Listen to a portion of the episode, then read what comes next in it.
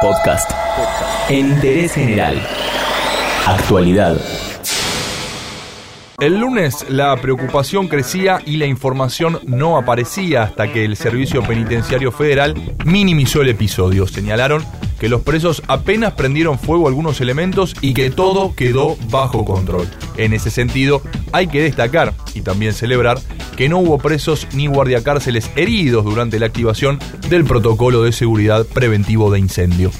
Pero los que verdaderamente informaron los motivos de la propuesta fueron los integrantes del Sindicato de Trabajadores Privados de la Libertad. Sí, señor, los presos tienen un gremio. Ellos emitieron un comunicado para aclarar que lo del lunes a la noche no se trató de un motín, sino de una batucada pacífica y además enumeraron la serie de pedidos que reclaman. ¿Qué piden los presos de la cárcel de Devoto? Específicamente la eliminación del certificado de antecedentes penales, la ampliación de los horarios de visita ordinaria, visitas íntimas y cupo de visitas, la eliminación de la prohibición del ingreso de visita femenina con depósito, protestan por hacinamiento, por instalación de camas dobles en celdas unipersonales y superpoblación carcelaria, más la fijación del cupo operativo.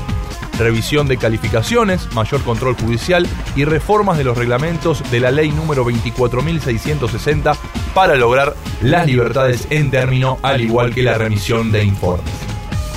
Este es el reclamo de los presos del penal de Devoto. Pero increíblemente, hace exactamente tres años antes de la batucada del lunes, es decir, el 25 de febrero de 2016, las tapas de los diarios tuvieron a la cárcel de Devoto también como protagonista. No hubo motín en esa oportunidad ni batucada, sino un monitoreo sorpresivo realizado por el Sistema Interinstitucional de Control de Cárceles que detectó, entre otras cosas, sectores de pequeñas dimensiones donde se habían alojado personas sin camas, ni baños, ni las mínimas condiciones de higiene y salubridad.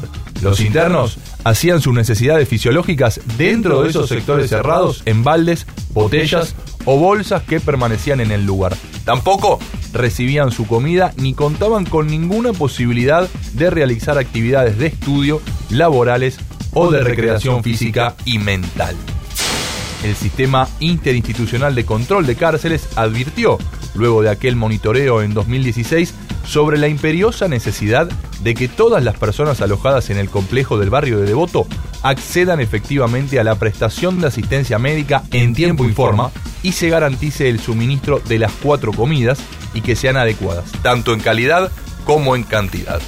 Noticias de 2016 que se repiten en 2019, lo que da a entender que evidentemente el grito sagrado de la Constitución Nacional que habla de cárceles sanas y limpias no llega a oídos de las autoridades del Servicio Penitenciario Federal.